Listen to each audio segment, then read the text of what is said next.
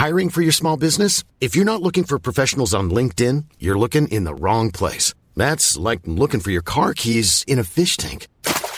LinkedIn helps you hire professionals you can't find anywhere else, even those who aren't actively searching for a new job but might be open to the perfect role. In a given month, over 70% of LinkedIn users don't even visit other leading job sites. So start looking in the right place. With LinkedIn, you can hire professionals like a professional. Post your free job on linkedin.com slash people today.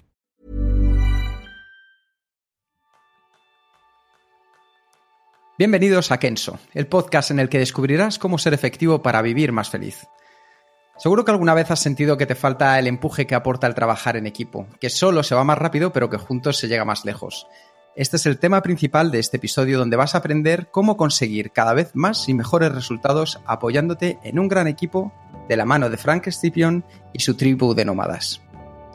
Pues eh, Frank que tenemos aquí es el creador del blog Lifestyle al Cuadrado y donde él comparte estrategias, tácticas, herramientas digitales para construir por ti mismo una vida nómada más libre y que gira en torno de un gran blog. Y Frank, si no me equivoco, tiene 47 años y vive ahora en Burdeos, en Francia, y es padre de dos mellizas yo lo veo directo, transparente y siempre a la escucha. Y Frank es un ingeniero en aeronáutica de formación y emprendedor reincidente desde el año 2000. Yo soy Jeroen Sangas, maestro en despistarme, ya vamos. Y yo soy Quique Gonzalo, maestro en el arte de tachar tareas antes de haberlas terminado. Lo primero, bienvenido Frank. Bienvenido chicos, un placer estar aquí en vuestro podcast. Muchísimas gracias, Frank. Esta, esta entrevista, para comenzar, me recuerda un poco a la de los chistes, porque se abre el telón y aparecen un francés, un holandés y un español. Sí. Así que la pregunta es sencilla para comenzar. ¿Por qué un ingeniero aeronáutico se convierte en un referente del marketing digital en España? Pues seguramente porque dentro de mí tenía eh, la necesidad de compartir lo que sabía y que no he encontrado un canal o una forma de hacerlo cuando estaba trabajando por cuenta ajena. He llegado a trabajar para empresas muy, muy gordas, muy serias, en consultoría de negocios y para clientes aún más gordos y potentes, pero, pero apenas recibía reconocimiento por parte de, los, de las personas que trabajaban conmigo no buscaba más dinero o más responsabilidad, eh, sino que tan solo pues buscaba escuchar unos gracias de vez en cuando. Y resulta que cuando en 2010 me, me he puesto a, compartir lo que hacía, y de hecho, Jeren fue uno de los primeros que me abrió las puertas en su blog y siempre, siempre lo digo porque Jeren me ayudó un montón cuando, cuando arranqué con mi propio blog. Él ya estaba más, más avanzado eh, pues cuando, cuando empecé a, compartir contenidos en el blog, enseguida la gente me, daba las gracias por lo que hacía. Con lo cual, yo creo que es una búsqueda de, dar mayor propósito y sentido a mi vida que me ha llevado a transformarme en, en, lo que soy hoy. Y no sé si soy un referente en marketing digital. Lo que sí sé es que eh, ayudo a muchas personas a, desarrollar sus propios negocios y esto hace que de forma natural la gente me, dé las gracias por los contenidos gratuitos o otra forma de, compensarme a veces es comprando los cursos o asistiendo en los eventos que, organizamos. Esto es, otra forma de, compartir lo mismo, pero eh, en mi caso yo, creo que la respuesta es esta, búsqueda de sentido.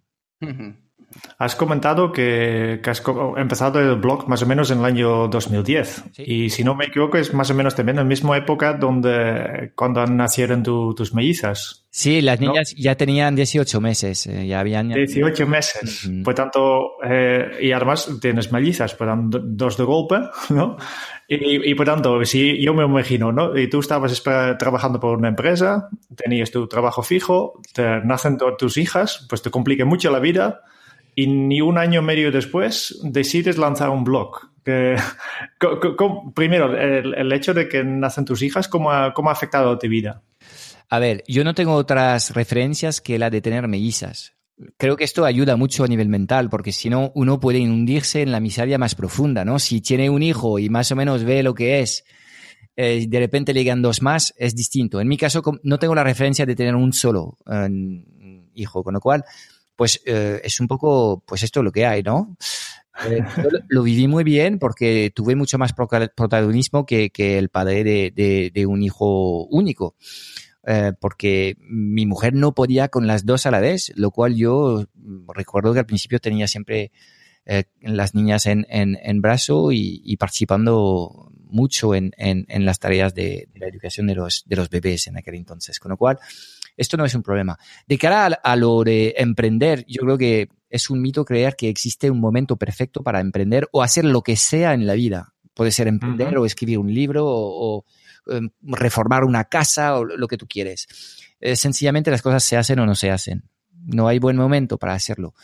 Em, una vez que realmente tienes estas cosas eh, en las prioridades máximas que tienes en tu vida, vas a encontrar tiempo para estas cosas. Entonces es cuestión de organización. ¿Cómo lo he hecho yo con el tema del blog, con las niñas pequeñas, el trabajo y tal?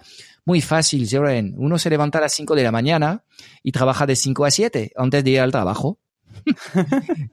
Así se hacen las cosas. Cuando uno quiere, siempre se puede hacer cosas. Obviamente, ahí entramos en la segunda faceta del tema de emprender, que es que siempre hay un sacrificio de por medio. Y en mi caso, pues ha sido esto, un poco menos de sueño, pero lo que he ganado y lo que he vivido, cómo se ha enriquecido en mi vida, y no solamente a nivel económico, sino por las experiencias y por las gracias que he recibido en el camino, pues compensa estas dos horas de sueño que me he quitado en el medio. Frank, y ahora que comentas que después de estos años eh, ya las hijas son mayores, las mellizas son mayores, ¿qué continúas utilizando que aprendiste en aquella etapa que a día de hoy te sigue siendo útil?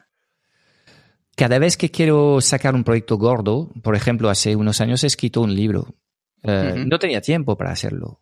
¿Y cómo lo he hecho? Lo he hecho como he lanzado el blog. Yo sé que tengo esta capacidad de, sacrificarme, pero estos sacrificios deben tener fecha de inicio y fin, porque si no terminas quemándote, ¿vale? Pero el libro lo he sacado de la misma forma. Y, cada vez que tengo que sacar una cosa especialmente Em, difícil, donde tengo que concentrarme, de no estar interrumpido, siempre recurro a levantarme pronto por la mañana porque es un momento de, paz absoluta en mi casa. Eh, no me conecto a internet, por supuesto. Eh, y ahí, pues, lo que uno llega a producir en una hora o dos, eh, sin interrupciones y en un momento en el que tiene la mente que ya está agitada y dispuesta a trabajar, es absolutamente increíble. ¿Y cómo enfocas esa, esa, primera hora según te levantas de la cama? Porque imagino que tu mujer a lo mejor duerme un poquito más, ¿verdad? Sí. Pero tampoco, tampoco quiero dejar constancia que mi mujer se queda en la cama hasta las 11 de la mañana. No, no, no. Pero sí, mi mujer se, se levanta de la cama a las siete y media por ahí, cuando, cuando ya tenemos que encargarnos de, de, las niñas. Em, pero bueno, yo la tengo que despertar cuando me levanto. ¿Esta es la pregunta? No, la pregunta, la pregunta era un poco más, ¿qué es lo que tú haces tú durante esa primera hora según te levantas directamente de la cama que estás solo? No está de momento despierta tu mujer, las niñas, no te conectas a internet. ¿Cómo enfocas esa primera hora? Mira, es fácil. Normalmente si tengo que recurrir a esta, esta estrategia significa que ya tengo un proyecto en la mente. Por la noche mi cerebro sigue procesando las cosas y yo lo he visto con el tema del libro. El libro ha sido eh, muchas dudas al principio hasta, hasta eh, validar lo que es el índice del libro y luego mi cabeza seguía procesando y la escritura del libro ha sido extremadamente fácil para mí. No he sufrido porque eh, realmente ya el cerebro estaba trabajando en background de forma permanente, con lo cual cuando me, pongo en la cama, yo duermo bien, no tengo ningún problema, me levanto y ya enseguida los dedos están moviéndose en, el, en, el, en, el, documento. Muy bien, muy bien. Una, una, de las cosas que me parece muy interesante de lo que estás diciendo ahora mismo, eh, Frank, es que por lo que cuentas, se nota que ya tienes, efectivamente, como dices tú, un gran proyecto en marcha, una gran idea en marcha, ¿Cómo consigues llegar hasta esas grandes ideas? ¿Cómo generas esas grandes ideas, Frank? Pues lo de siempre, ¿cómo se come un elefante? Pues bocado a bocado, básicamente. Eh, ahora es cierto que en mi proyecto hay, cierto recorrido, pero cuando veo a la gente que arranca ahora mismo, yo creo que el principal problema que tienen es eh, quieren llegar a la meta demasiado rápido. Y esto es un proceso tremendamente lento en el que las grandes cosas se construyen con tiempo, con cariño y con, tiempo sobre todo para dejar madurar las ideas y para tener tiempo también para equivocarse. Es fundamental, sobre todo en un proyecto de, de emprendimiento, vas a cagarla, vas a errar, vas a mm, perder tiempo. Y a veces es frustrante. Entonces, también parte del proceso es aprender a gestionar mejor estas frustraciones y a veces no te cabe eh, otra opción que dar la vuelta y encontrar un nuevo camino. Entonces, cuando no tienes, digamos, expectativas eh, a muy corto plazo, ni obligación de resultado a muy corto plazo, yo creo que se trabaja mucho mejor. Y esto debía ser, digamos, la actitud para permitir que estas cosas creativas eh, pudiesen expresarse mejor. Eh, el tener mm, obligación de facturar no sé cuánto a 30 días hace que te quita toda la tranquilidad mental que necesitas para ser realmente creativo y, avanzar bien en, estas tareas, digamos, de, deep work, como las suelo llamar. ¿Qué impacto para ti tiene eh, el trabajar como vosotros llamáis? Que yo creo que estaría muy bien que lo compartas un poco para la gente que todavía no lo conoce, Frank. Trabajar con la tribu. Vale, esto tiene, tiene varias facetas, porque eh, parte de la tribu son mis clientes, eh, en el que, pues, eh, en muchos, muchos casos tenemos un, contacto que es un contacto remoto. Ellos interactúan con nosotros a través de un foro que tenemos en la tribu y también de los webinars de preguntas-respuestas que, que, organizamos. Y también tenemos anualmente un evento en el que nos podemos desvirtualizar. Yo creo que esto es el paquete, digamos, para, para los clientes pero también están mis colaboradores, la gente del equipo, el equipo en remoto eh, del que estoy a cargo, y están también otros colaboradores que pueden ser freelance, pero que están colaborando con, conmigo de forma recurrente en mi proyecto. Entonces, em, ahí sí que eh, tenemos eh, otro sistema de trabajo. Es cierto que cada uno estamos trabajando desde nuestra casa, pero estamos utilizando un montón de de, herramientas para poder organizarnos, para poder comunicar y para al fin y al cabo estar sacando el trabajo aunque no estemos eh, todos en el mismo espacio físico. Em, ¿Qué quieres que te eh, detalle exactamente ahí dentro? ¿Cómo, cómo lo hacemos? Em, no, es más el, el qué aporta el, el, trabajar con la tribu, el trabajar, como de bien decías tú, personas en remoto que de vez en cuando os veis de manera presencial. ¿Cuál es el valor añadido que tú has visto que ha aportado al trabajo tanto tuyo como al del resto de personas con las que colaboras? Hombre, yo creo que el, gran aporte es la, flexibilidad que, esto, que este método de trabajo introduce en tu vida. Aquí tienes un mayor control sobre tus horas eh, y eh, no tienes que estar preso ocho horas en una oficina, que esto es el principal problema que hay en el método de trabajo tradicional, que hace que mucha gente al final termina siendo improductivo porque se aburre, porque, porque pierde motivación eh, entonces, creo que una forma mucho más responsable de, trabajar, y esto aplica a, emprendedores y a todos los trabajadores, es eh, dar más eh, confianza en el trabajador, que sea por cuenta ajena o por cuenta propia, y dejarle que se organice y hacerle trabajar en base a una serie de objetivos. Puedes tener perfectamente objetivos anuales que vas traduciendo en objetivos trimestrales y luego un seguimiento mensual y hasta semanal de una persona. Y a partir de ahí, pues si esta persona eh, gestiona bien sus eh, responsabilidades y, los hitos que tiene en mano, no hay ninguna razón para que, para que esta persona no, no pueda gestionar su tiempo. ¿Vale?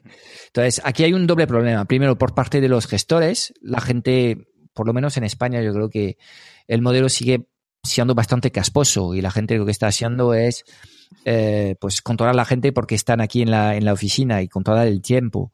Eh, muchos directores, hasta de grandes empresas, ¿eh? no tienen ni idea de, de, cómo trabajar con objetivos, con sus equipos de trabajo. Entonces, hasta que esto se cambie, va a ser difícil que el teletrabajo, por ejemplo, despegue en España. Vale, digo España, pero vamos, en otros países también el problema eh, sigue siendo actual y persistente. Em, entonces, esto por un lado, y luego los propios trabajadores también tienen que, que abordar su, su, trabajo desde otra perspectiva, porque trabajar desde casa tampoco es una panacea, requiere disciplina, requiere em, pues eh, constancia, requiere también salir de casa, porque si no uno se va a encontrar muy solo y aislado en su casa.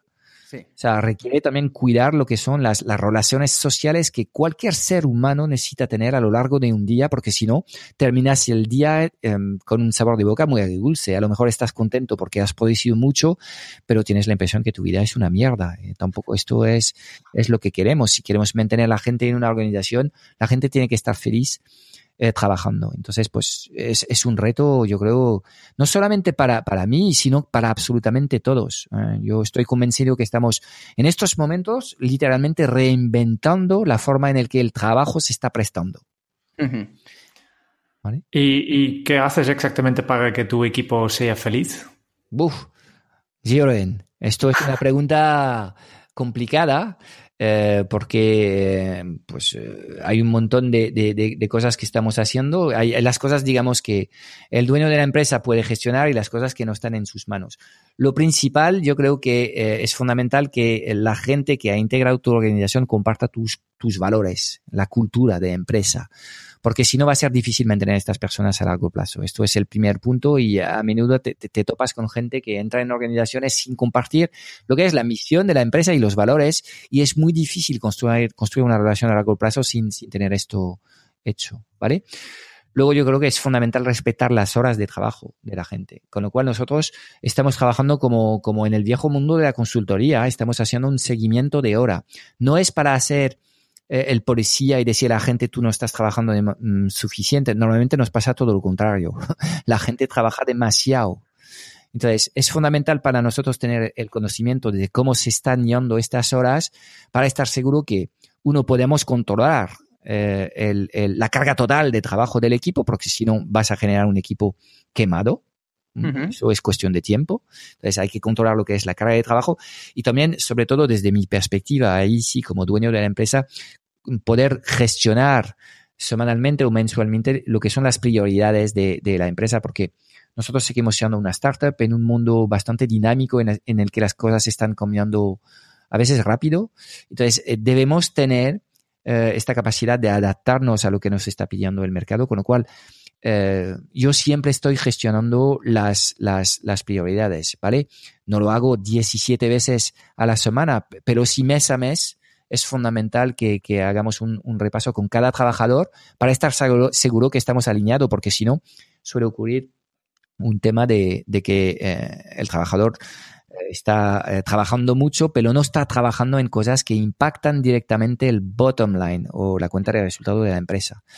Y luego hay que tener espacio para la formación, hay que tener espacio para, para el buen rollo. Hemos estado en Lisboa, hemos pasado tiempo, hemos visitado, hemos comido bien, hemos hecho excursiones.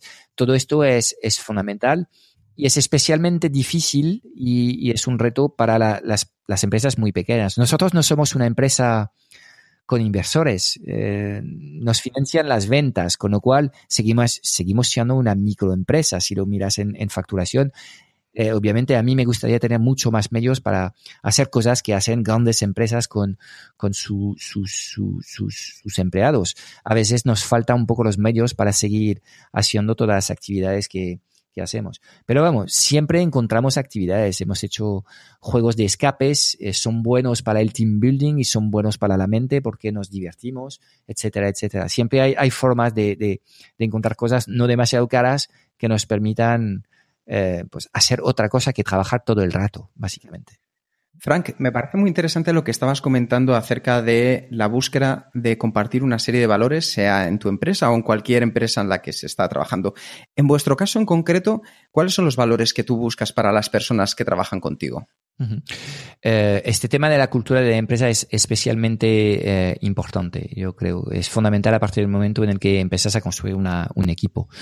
Los valores que, que tenemos en, en, en, en, en Lifestyle eh, y en la Transformateca, que es la segunda marca que gestionamos, al final somos una sola organización, tienen que ver con, primero, con la transparencia, eh, la honestidad, yo creo que es algo que eh, desde el principio en mi proyecto eh, he ido creciendo con él y yo creo que seguramente mi proyecto ha cuajado en, en, el año 2010 haciendo cosas que nadie estaba haciendo en España, como compartir mis, mis resultados mensualmente, ingresos y gastos, compartir mis fracasos también en estos informes.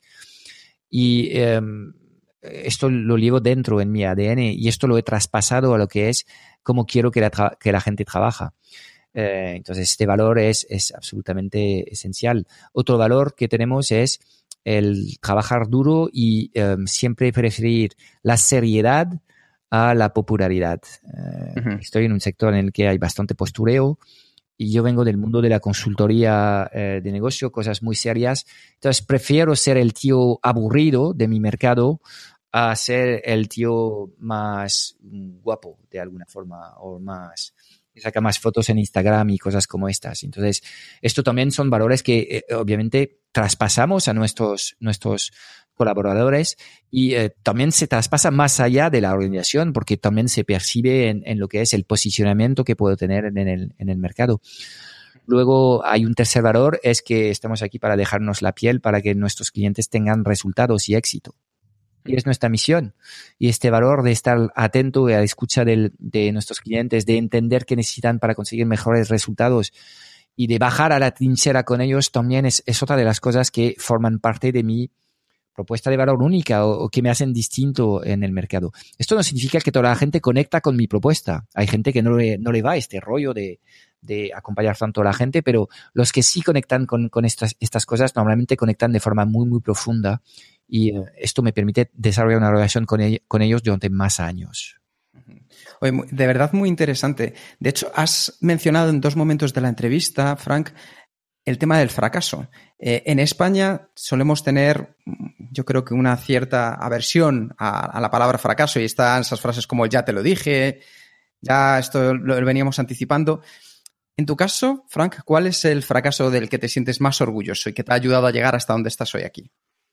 Eh, mi fracaso mayor, eh, o mejor dicho, mi, mi logro mayor es que he aprendido con el paso del tiempo a fracasar muy rápido, muy barato, y, y, soy el rey del fracaso. Chicos, esto es muy fácil. Aquí hay dos tipos de personas. Los filósofos que hablan y critican y se quejan, y los que actúan. Entonces, yo me voy a centrar en los segundos, porque los primeros los ignoro, no me interesan. Los que hacen no hay otro secreto que cuanto más haces, por mera cuestión de probabilidad, ¿okay? Eh, vas a hacer 10 cosas, eh, 7 cosas te van a salir mal, 2 van a salir regular y hay una que la vas a petar.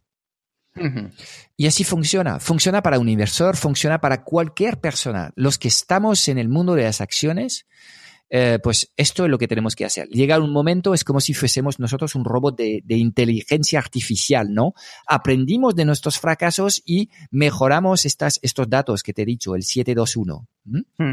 Y al final, pues cada vez es, es, es un círculo, mm, beneficioso, donde cuanto más actúas, eh, más eh, y mejores resultados consigues. Esto es el momentum del que eh, se refieren los ingleses, el, el aumentar el impacto que puedes tener en el mercado. Pero todo esto nace de un hábito en el que aceptas que al principio estás aquí para cometer errores y yo hoy en día sigo cometiendo un montón de eh, errores y fracasando mucho. Es lo que hace que me puedo adaptar en el mercado. Fracasar es bueno, hay que saber hacerlo rápido y barato. Esto es lo difícil, porque muchas personas que no están eh, preparadas para lidiar con el fracaso viven estas frustraciones de, forma, de forma tan personal y de forma tan radical que al final pierden motivación y abandonan.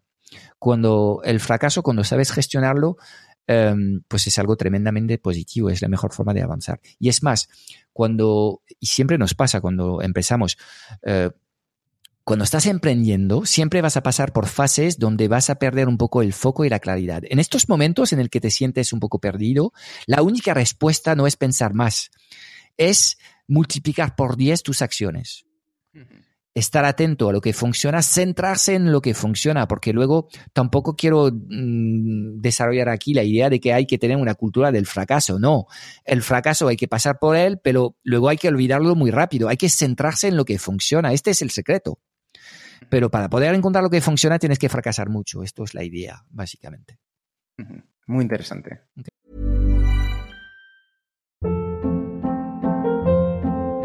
Hold up. What was that? Boring. No flavor. That was as bad as those leftovers you ate all week. Kiki Palmer here, and it's time to say hello to something fresh and guilt-free. Hello Fresh. Jazz up dinner with pecan-crusted chicken or garlic butter shrimp scampi. Now that's music to my mouth. Hello Fresh. Let's get this dinner party started. Discover all the delicious possibilities at hellofresh.com. Hiring for your small business? If you're not looking for professionals on LinkedIn, you're looking in the wrong place. That's like looking for your car keys in a fish tank.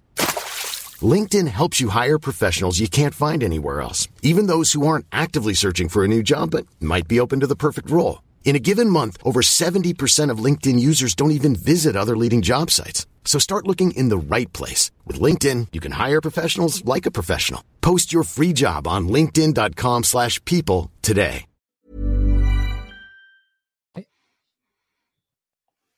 Has mencionado en, en varias ocasiones ya, ya en, en, en, estos últimos 20, 25 minutos ¿no? de, que llevamos eh, el, la importancia de trabajar duro. ¿no? Eh, has, has, explicado que al principio cuando has lanzado tu blog la, simplemente te levantabas un poco más antes para hacerlo, para, hacer, para escribir tu libro también. Eh, hablas mucho del esfuerzo, mm. um, pero al mismo momento yo sé que el año pasado has empezado un reto para trabajar menos horas. Sí. ¿Cómo te va este reto? A ver, el reto lo, he tenido que, parar porque mm, lo que he hecho es tomar una decisión sobre mi negocio que es eh, transformar mi negocio para crecer mucho más, con lo cual eh, era, era un poco indecente de seguir eh, comunicando estas cosas. Eh, este reto se ha hecho en, en, en, un ámbito en el que pues estaba trabajando con un equipo en remoto y, y mi, mi, objetivo era de trabajar 25 horas a la semana. Ahora mismo estoy trabajando mucho más, pero estoy trabajando mucho más para un algo. Este algo es, yo creo que el sueño de todos los emprendedores, quitarme de verdad del medio. Uh -huh. Estoy haciendo la, el, el, el, el esfuerzo final para tener un negocio que realmente sea un negocio eh, que se gestione sin mí. Esto va mucho más allá de, tener una tecnología y unos funnels y unas pequeñas automatizaciones. Esto es mucho más complejo. Significa tener el talento adecuado, contratado, formar este talento y el equipo para que ellos sepan trabajar y significa también hacer cosas muy dolorosas, sobre todo para nosotros. Jeren, yo creo que aplica también en tu caso. Los que hemos construido un blog tenemos la sensación de que es, es, nuestro bebé, es nuestra marca personal y que lo tenemos lo que hacer todo. Y, y, es lo que estoy rompiendo en estos momentos, estos esquemas mentales. Yo me quiero quitar hasta de los procesos de venta y hasta de los procesos de entrega de los trainings. Somos un, un centro de formación y ahora estoy vendiendo formación, pero ejecutadas por mis colaboradores, no por mí. Yo quiero seguir siendo el embajador de este proyecto, pero no quiero estar presente en las operaciones. Entonces, es por eso, digamos, que eh, estoy haciendo ahora este nuevo esfuerzo y es una ruta eh, retadora, pero a mí me gusta el mambo. a mí me gusta meterme en líos, pero, pero para mí es el único camino que, que realmente eh, importa. Y esto genera tensión ¿eh? con mis clientes. Algunos, eh, pues en el pasado TribuCamp me han dicho, Frank, que ya esto no es lo mismo que era en 2010. Pues no, no lo es, obviamente. Eh, yo también necesito, digamos, evolucionar con, con, lo que es el proyecto y, y centrarme en, en, en, lo que son las cosas ahora necesarias para seguir eh, teniendo más impacto. Lo que me mueve no es generar más ingresos, es transformar más vidas, generar más emprendedores digitales que realmente tienen negocios del que pueden vivir y que eh, eh, ellos mismos transforman sus vidas. Es lo que me nutre, es lo que realmente quiero. Entonces, para llegar a más personas, si uno quiere ser congruente con sus mensajes y no diseñar una misión que sea como un mensaje de marketing bonito, pero que sabes que no vas a implementar, pues uno tiene que, que poner eh, en la mesa lo que es eh, la congruencia de tu misión con los actos. Y es lo que estoy haciendo en este momento. Entonces, Joren, lo siento, eh, este tema de trabajar menos era del año pasado, pero ahora estoy metido en, en, un, en un tema bastante distinto. Y Frank, este esfuerzo que estás haciendo por quitarte de en medio, entre comillas, es porque en el fondo querrás conseguir algo, entiendo que aparte de, de, quitarte en medio y que funcione eh, el proyecto sin ti. ¿Qué es lo que buscas tú a nivel personal más allá de la parte profesional? Yo quiero centrarme en las cosas que yo la llamo mi, mi zona de excelencia. Eh, son las cosas que realmente eh, creo que hago muy bien. Y son muy pocas estas cosas. Yo soy alguien eh, que tiene una visión estratégica muy práctica y creo que a mucha gente le viene bien eh, usar eh, este sentido que tengo yo consigo generar claridad donde hay mucha confusión. Esto por un lado. Y dos, a mí me gusta crear, no me gusta gestionar. Estoy a la cabeza de una empresa, pero tengo que conocer también lo que son mis propias limitaciones, porque si quiero que la gente que trabaja conmigo esté feliz, lo primero, el primero que tiene que estar feliz en esta empresa soy yo. Y, a partir de ahí transmitir esta alegría y estas motivaciones a todos. Con lo cual, em, pues eh, esto es realmente lo, que más importa en, estos, en estos momentos para, para mí, mi proyecto. Genial. Em, ya llevamos media hora y creo que, vamos a, acabando porque tu, tiempo vale mucho, ¿no? porque, porque tienes que, que transformar vidas, ¿no? Um, bueno, propongo que pasamos a, un cuestionario. siempre tengo tiempo para hablar contigo, Jeroen, ya lo sabes. tampoco mi vida es tan, eh, atareada para, para no poder hablar contigo algo más de tiempo. No, no. Em, lo que tenemos, queremos hacer, hay una serie de preguntas que queremos hacer con todos los invitados en, este podcast. Eh, son preguntas eh, bastante breves y simplemente contestas lo más rápido, lo primero que sale a la cabeza. No hace falta que, reflexiones demasiado, porque a veces justo las primeras respuestas que te salen son las más interesantes, ¿no? Uy, qué bien. Venga. No, no, no, no. Son, eh, son preguntas bastante simples. Sí, o, no tan simples. Es el escenario de Kenzo, pero ya verás, Frank, que es fácil. Lo único que me gustaría es hacerte una pregunta que nos ha remitido alguien. ¿Ah, En especial para hacerte. Es una pregunta de Jordi Sánchez. Frank, nos ha preguntado que ¿por qué afirmas que la productividad para un blogger novato es un espejismo engañabobos? Vale. Em, a ver, em, el tema de la productividad personal, esto es, divertido porque esto también ha marcado a, otros otras personas como Isa y Juanmi, yo, Juanmi nunca, nunca, siempre que lo veo me, me, comenta este tema. Esta frase eh, ha, ha, marcado mucha, muchas mentes. A ver, te explico. El tema de la productividad personal es eh, básicamente algo que funciona normalmente para, para empresas ya consolidadas. ¿okay? Eh, en este caso, estas personas ya saben lo que hay que hacer, es un tema de proceso. y es un tema de sistemas, es un tema de formación de los empleados y ahí estas empresas ya más grandes yo estoy entrando en, una fase en la que optimizar lo que tengo tiene sentido. Estas empresas ya están muy consolidadas, entonces, obviamente, su obsesión es optimizar todo lo que tienen porque todo está definido. En cambio, el emprendedor, cuando arranca, arranca con una idea y no tiene ni puta idea de nada. No sabe lo que hay que hacer. Entonces, la clave en el mundo de los emprendedores, sobre todo cuando tu proyecto es, es en fase de gestación o se está construyendo en los primeros meses o quizás los primeros años, es que tienes que acercarte a un mentor si no quieres darte muchas hostias. Alguien que ya ha pasado por aquí, que te va a dar claridad. Entonces, más que un tema de, de productividad, de rendimiento, lo que veo es un tema de claridad y foco, ¿vale? Pero obviamente Em, ahora que te explico estas palabras, me vas a decir, pero esto se contempla en el mundo de la productividad personal. Lo sé, pero también debes saber que tengo mensajes ahí con, con, algo de marketing ahí dentro y que funcionan muy bien, por lo visto, si me, si me llega esta pregunta. Pero la explicación yo creo que se entiende bien. El emprendedor está en una selva con un machete, no sabe el camino, no sabe los procesos porque nada está definido. Y ahí es mucho mejor tener un mapa y una brújula que eh, un sistema de procesos y formación eh, donde te cuentan lo que, cómo puedes recuperar dos horas de tu tiempo al día, porque al final ellos van a seguir malgastando su tiempo por falta de claridad. ¿Se explica?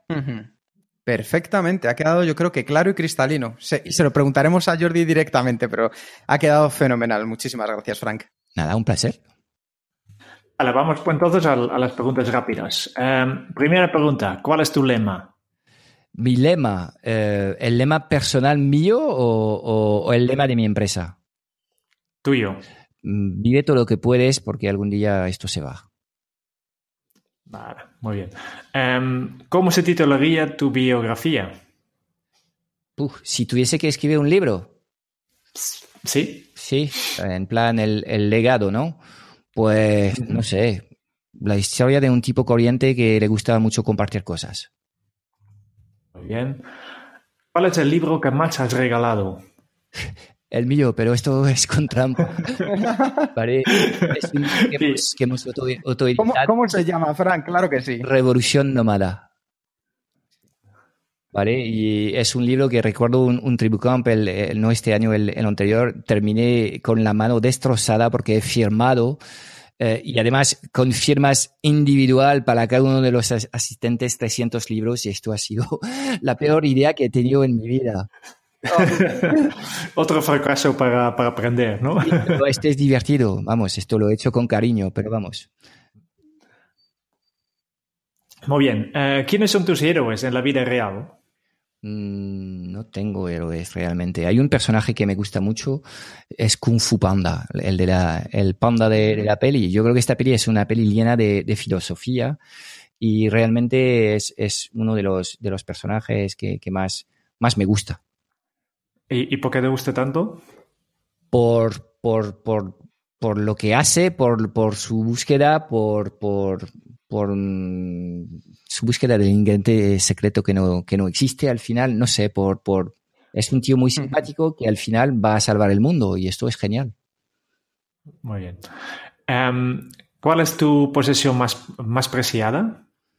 Em, yo soy muy pocos de objetos. De hecho, no tengo casa, no tengo nada, me, me mudo em, muy a menudo.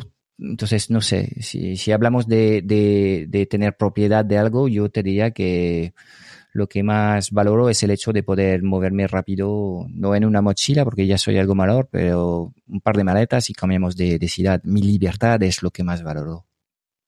Muy bien, muy bien. Em, si quieres subir el, ánimo, ¿qué canción pones a todo volumen para conseguirlo? no tengo una canción, yo tengo muchas canciones, pero en general no, no, no necesito canciones para, para, para, subir el ánimo. Em, a mí eh, el tema del ánimo me, afecta mucho más el tema de, hacer deporte.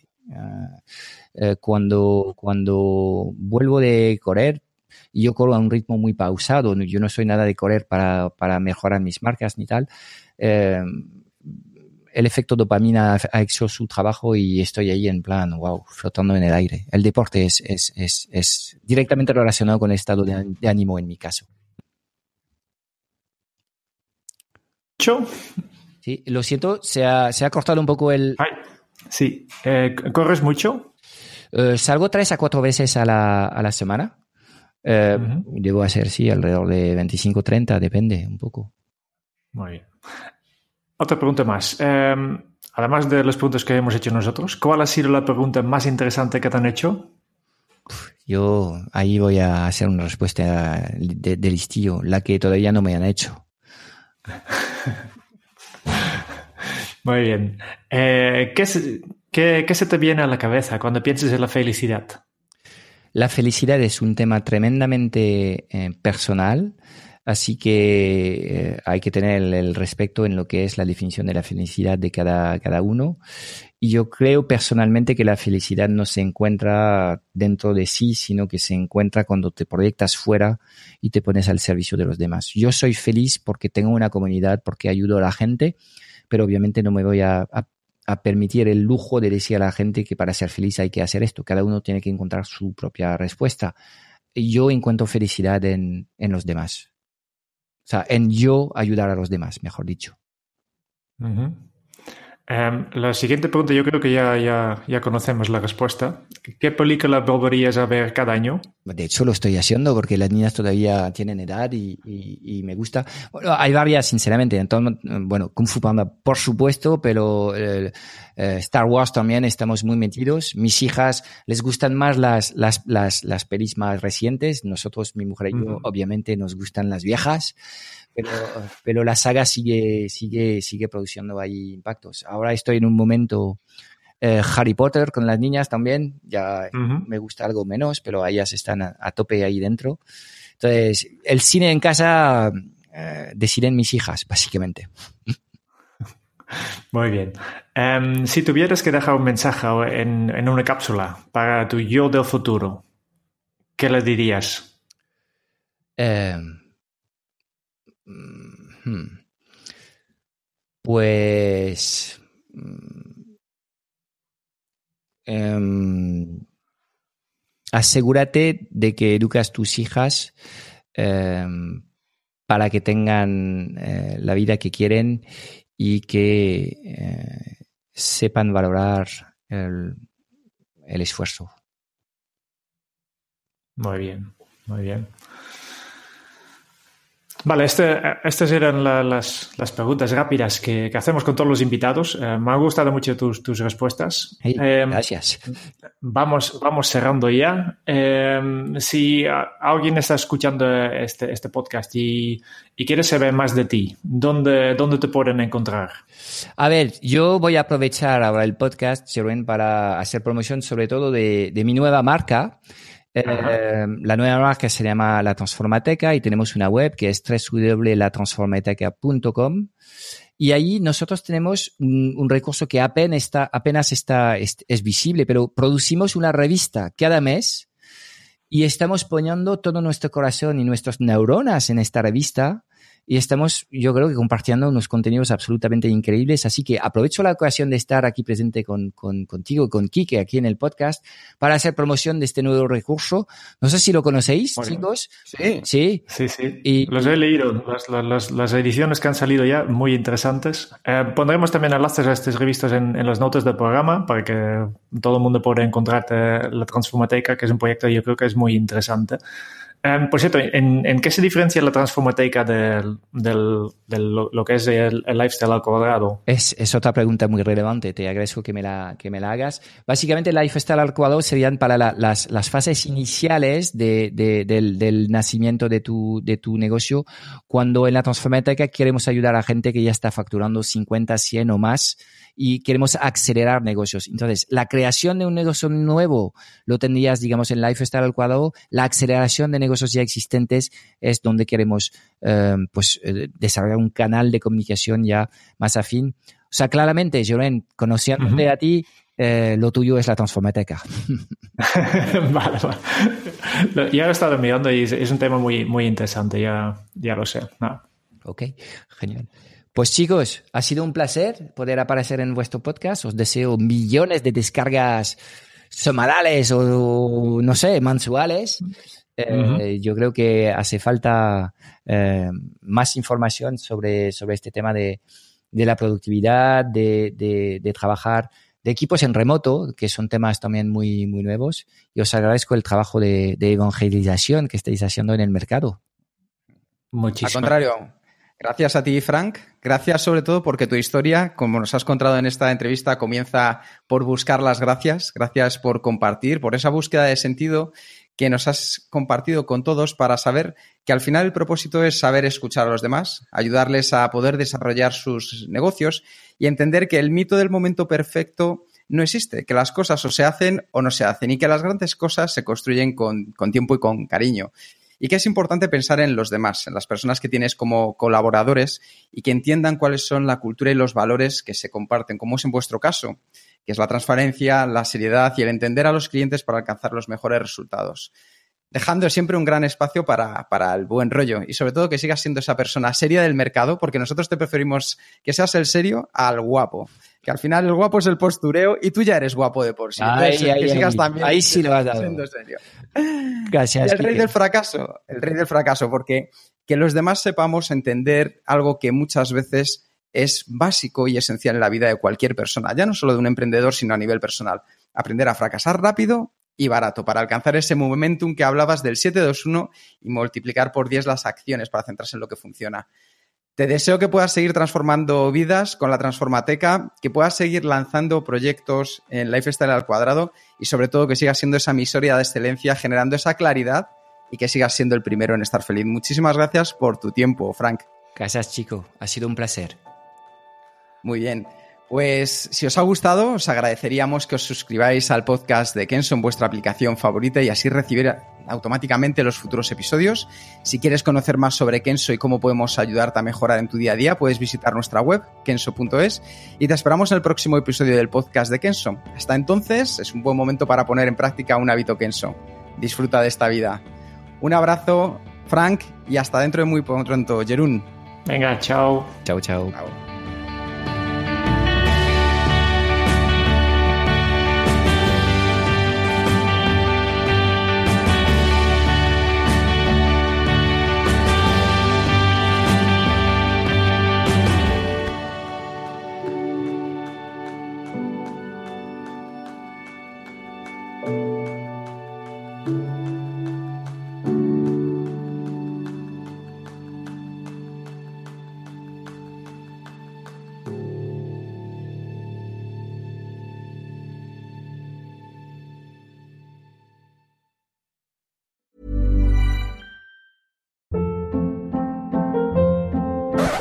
Up. What was that? Boring. No flavor. That was as bad as those leftovers you ate all week. Kiki Palmer here, and it's time to say hello to something fresh and guilt-free. Hello Fresh. Jazz up dinner with pecan-crusted chicken or garlic butter shrimp scampi. Now that's music to my mouth. Hello Fresh. Let's get this dinner party started. Discover all the delicious possibilities at hellofresh.com.